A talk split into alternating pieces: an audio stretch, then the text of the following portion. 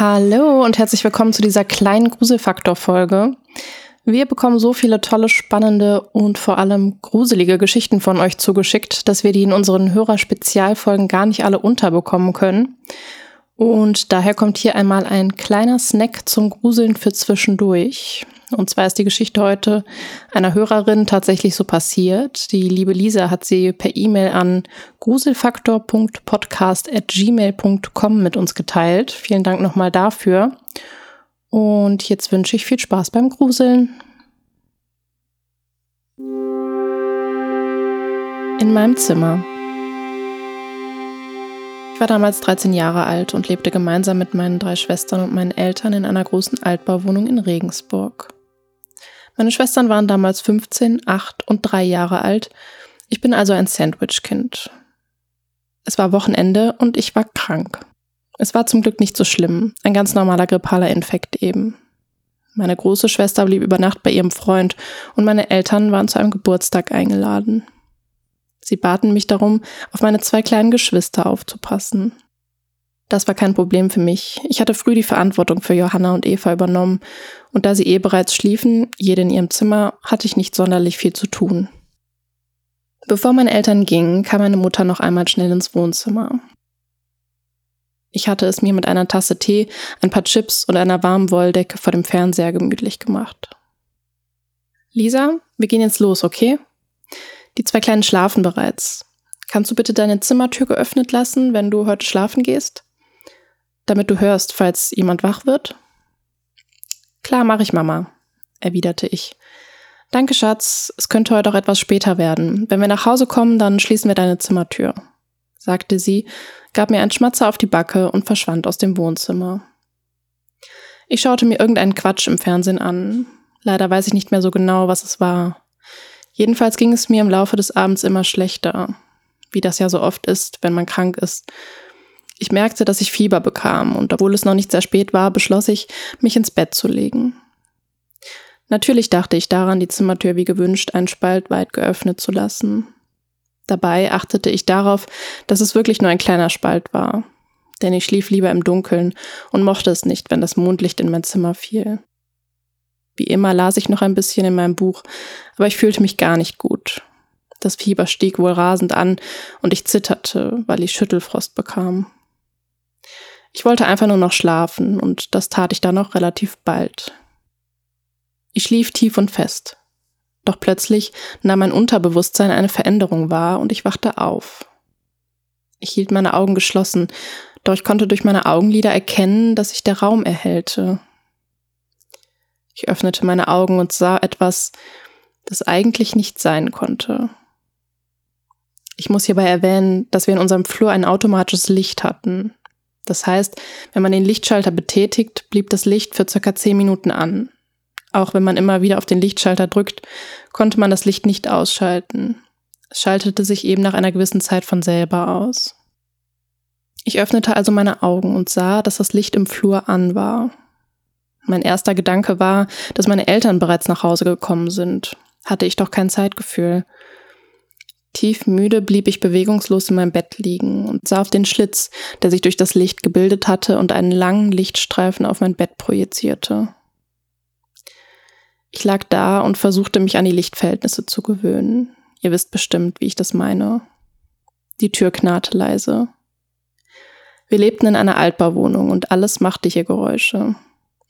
Die Tür fing an, sich langsam zu öffnen. Ein Windstoß, dachte ich mir, und wollte es mir damit erklären, dass meine Eltern gekommen waren und einen Luftzug verursachten. Doch ich hörte sie nicht. Und das machte mir Angst. Wie gesagt, bei einem alten Parkettboden hört man es sehr eindeutig, wenn jemand darauf läuft.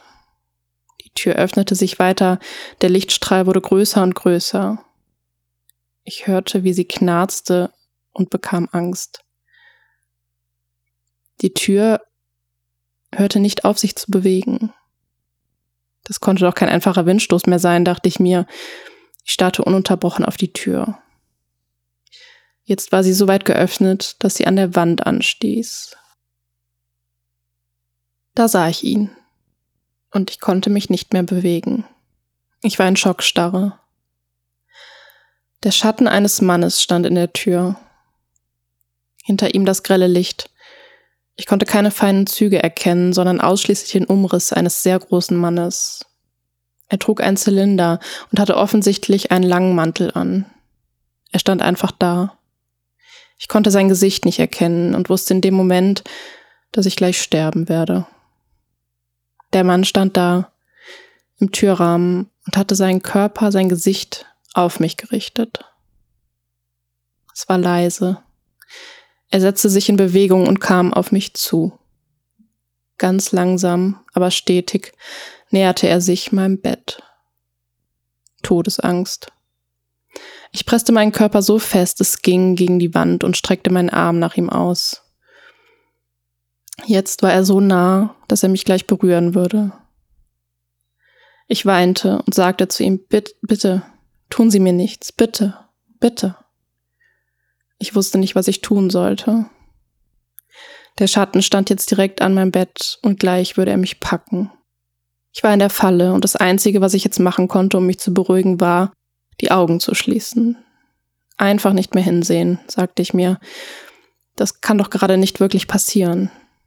Ich schluchzte und presste so fest es ging meine Augen zu. Jeden Moment musste er mich doch berühren. Er stand direkt bei mir.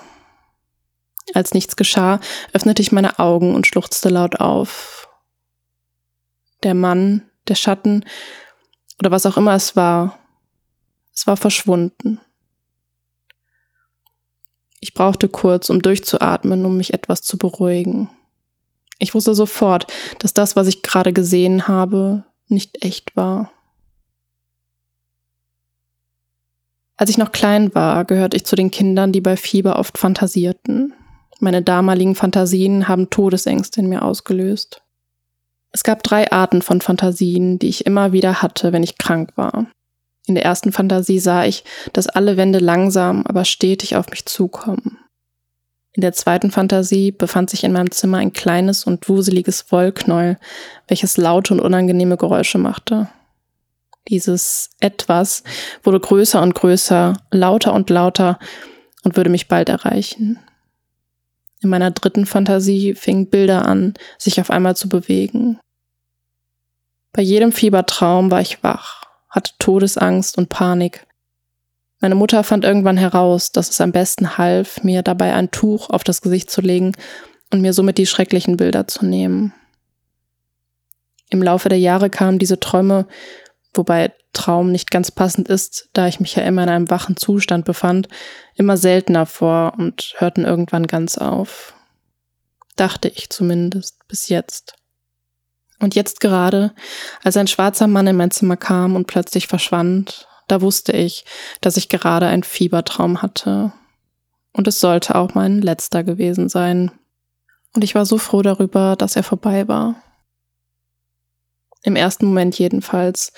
Denn eines war mir noch nicht ganz klar. Wer hat meine Tür geöffnet? Und wer hat den Lichtschalter gedrückt? Ich dachte kurz nach und beschloss nachzuschauen, ob meine kleinen Schwestern wach geworden waren.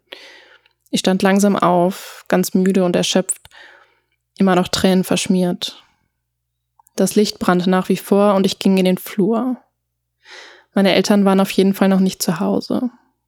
Ich schaute in das Zimmer meiner kleinsten Schwester, doch diese schlief tief und fest.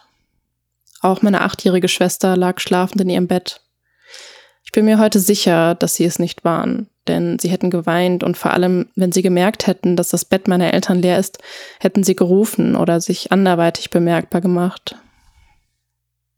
Meine damals achtjährige Schwester hat eine geistige Behinderung und ist dadurch noch auf dem Stand eines Kleinkindes gewesen. Niemals hätte sie sich selber wieder schlafen gelegt.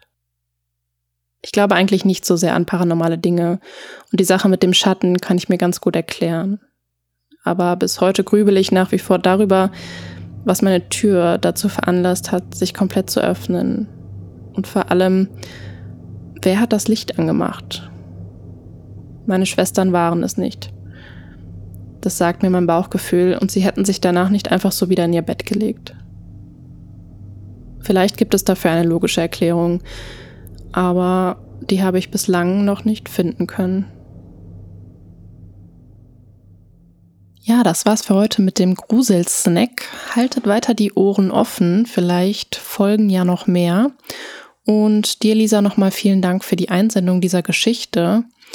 Ich fand sie sehr gruselig und ähm, ja, bin froh darüber, dass das vorerst ein letzter Fiebertraum war. Aber wie du schon gesagt hast, bleibt die Frage offen, wer hat bei euch im Flur das Licht angemacht und wer hat deine Tür geöffnet?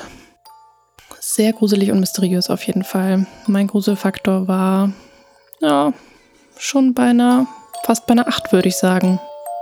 Und damit verabschiede ich mich für heute und hoffe, wir hören uns bei der nächsten Folge alle wieder. Bis dahin, ciao.